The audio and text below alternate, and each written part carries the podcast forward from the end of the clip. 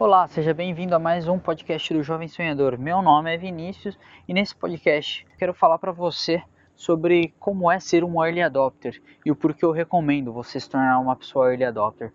Primeiro eu quero que você entenda né, o significado de ser um early adopter. Ele é um conceito que ele vem de um livro chamado A Startup Enxuta, de Eric Ries, em que ele tem, ele apresenta alguns outros conceitos que eu provavelmente vou falar aqui futuramente. Um deles é o produto mínimo viável e o outro é sobre pessoas que são naturalmente early adopters. E o que é ser um early adopter, in a nutshell, né? Ser uma pessoa early adopter significa você aceitar uh, testar coisas com uma maior facilidade.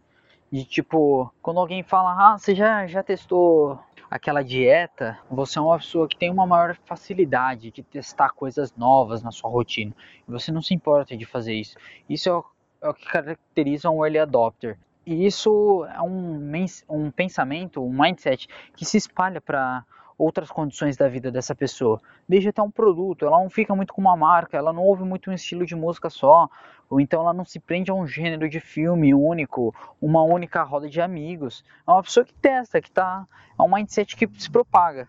É um mindset que fica com a pessoa em várias situações da vida dela. E o que diferencia né, um early adopter de uma pessoa comum? Eu diria principalmente, é que ela precisa levar menos jabs para fazer alguma coisa que uma outra pessoa. Jab no sentido de soco mesmo, de boxe, por exemplo. Gary Vaynerchuk, ele escreveu um livro, Jab, Jab, Jab, Right Hook, que seria algo como DDD e peça depois. Então ele fala sobre dar valor, a ideia, o conceito base desse livro é dê muito valor, gere muito valor, gere muito valor e depois peça. Isso é um conceito que é muito interessante. E eu utilizo, eu faço comparação também com outras coisas. Vou dar um exemplo para vocês entenderem esse conceito dele se aplicando nessa situação. É, por exemplo, um filme. Eu acredito que eu preciso levar vários jabs sobre o filme para que eu realmente assista. Eu sou muito chato quanto a filme. Então, por exemplo, um amigo meu tem que me falar, num, num coincidentemente, a gente está conversando, ele pega e ele fala, não, já viu o filme e tal? Ele é legal, tá? Isso é um jab. Eu tá descendo na minha timeline, alguém compartilha algum conteúdo daquele filme, isso é outro jab. Então, eu preciso levar vários jabs, várias vários momentos de contato com um conteúdo positivo ainda, porque se for negativo não adianta. Então tem que ter esses vários momentos de contato com o conteúdo para que eu possa realmente ir atrás e levar tipo o right hook é a ação ação principal no caso. Então tem que levar vários e vários jabs para depois conseguir levar um right hook que seja efetivo. E o que isso tem a ver com aquela questão nossa de ser early adopter? Que uma pessoa que é early adopter em hábitos em aplicativos, em gadgets, em várias coisas do tipo, é, ela precisa levar menos jabs, ela precisa ter menos contato, ela confia mais no que ela mesmo tem como fundamento. Como assim? Ela confia mais no julgamento dela do que no julgamento das outras pessoas. Então ela vai testar para poder ter um julgamento. Que nem, por exemplo, algo que muitas pessoas testam mas que comprovadamente ruim, mas que é só pessoa early adopter que vai testar. O sono polifásico, que é aquele que você tira vários cochilos durante o dia, mas que no fim das contas você dorme menos. Quem que vai querer testar esse tipo de coisa de dormir vários, é, em vários momentos diferentes durante o dia de forma regrada? para você compensar o sono que você tem na noite, que na verdade você não dorme, sabe? Não é o tipo de coisa que uma pessoa, que a maioria das pessoas fazem, mas os early adopters fazem. Isso é uma característica de early adopter. Então, por que eu quero dizer que você estou te recomendando ser um early adopter, ser uma pessoa que teste mais as coisas? Simplesmente pelo fato de que é, muitos muitas coisas vêm com um timing. Ter um timing bom e preciso é muito importante. E a maioria dos timings, digamos assim, que são bons, são timings mais prematuros. Então você que está naquela mídia social quando todo mundo não está, você fazer o que aquilo que todo mundo ainda não está fazendo, sabe? Ter essas diferenças de evolução sobre, principalmente recentemente sobre plataformas de é, atenção digital, né? Como você está tá, tá criando conteúdo para o YouTube muito cedo, foi o que diferenciou muitas pessoas você está trabalhando com e-mail marketing na década de 90, começo dos anos 2000, diferenciou muita pessoa, fez com que muitas pessoas gerassem muita renda disso. Acontece que os benefícios disso estão no que? Em elas serem early adopters. Pegarem esse negócio aí incerto que todo mundo chamava de internet e já acreditar que é possível até monetizar isso. Esse é só um exemplo, mas eu acredito que é o exemplo mais, mais fiel que eu posso dar de é, os benefícios de ser um early adopter.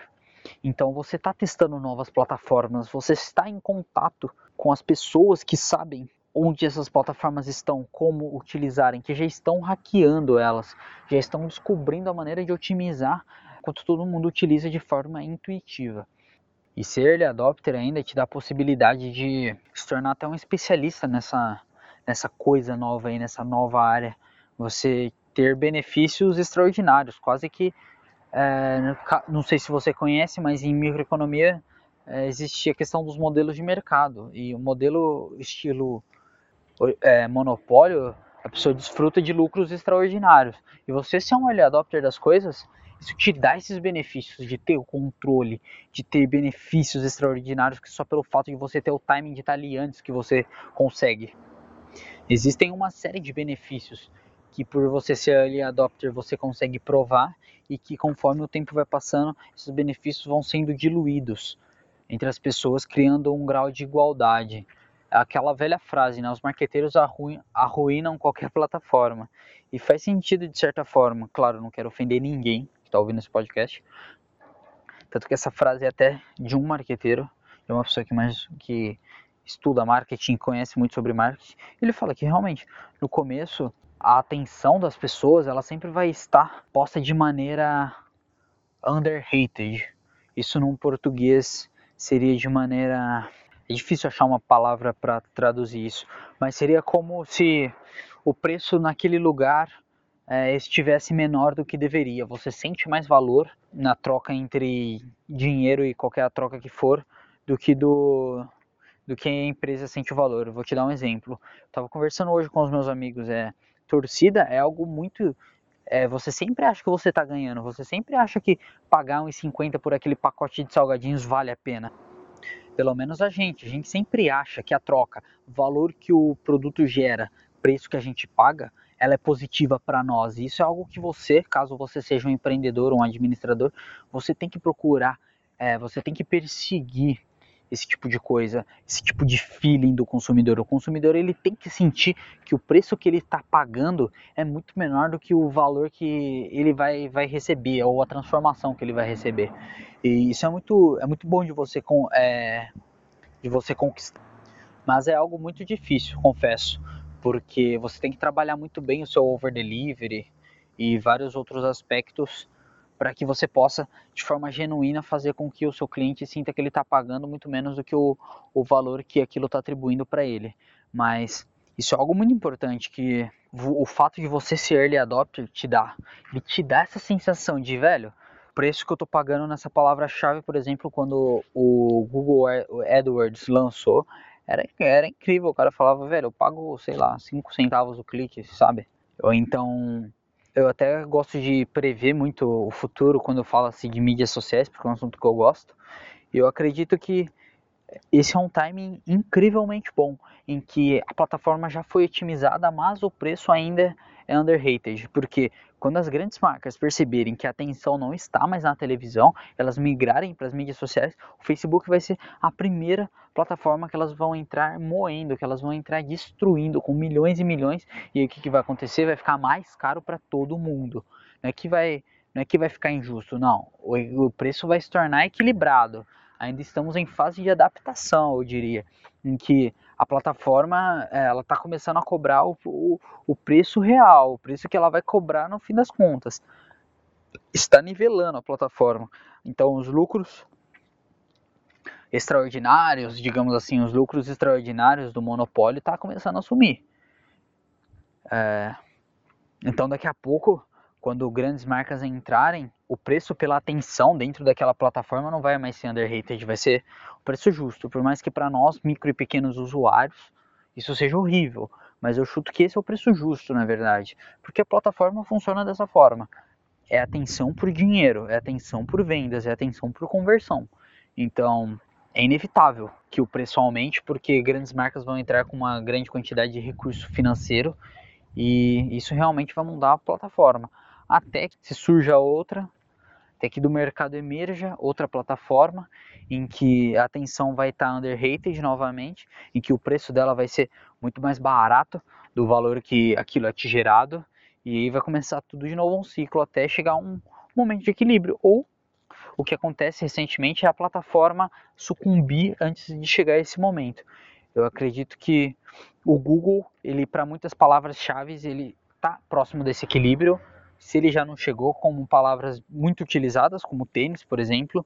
Tênis é uma palavra em que o preço que é cobrado hoje já é um preço, digamos assim, é um preço mais realista. Por quê? Porque as grandes marcas estão lá. Então, o preço do, da propaganda deles influencia muito no preço da propaganda do micro usuário. E é o que é a realidade. Você não, num, numa, num sistema capitalista, você não consegue concorrer facilmente com grandes marcas. Você tem que saber que você, por ser pequeno, você tem que utilizar os diferenciais de, seu, de ser pequeno a seu favor. E, claro, caso você faça parte de uma grande empresa, de um grande aglomerado financeiro, você também tem que saber utilizar os benefícios de ser grande a seu favor. E o Google já chegou muito perto. Eu acredito que daqui a 10 anos o Facebook já vai estar quase nesse ponto também, em que muitas empresas grandes já vão ter injetado quantias absurdas de dinheiro que se a gente comentasse isso, teorizasse isso há 10 anos atrás, no começo do Facebook, isso seria impensável. Agora você já vê as pessoas com mais tato, é, é, elas já começam a arriscar esse tipo de coisa. E daqui a 10 anos eu tenho certeza que isso vai ser realidade indiscutível. Podcast é isso, eu acabei fugindo um pouco do tema, mas eu falei sobre várias coisas. É, a gente se vê num próximo podcast. Até mais.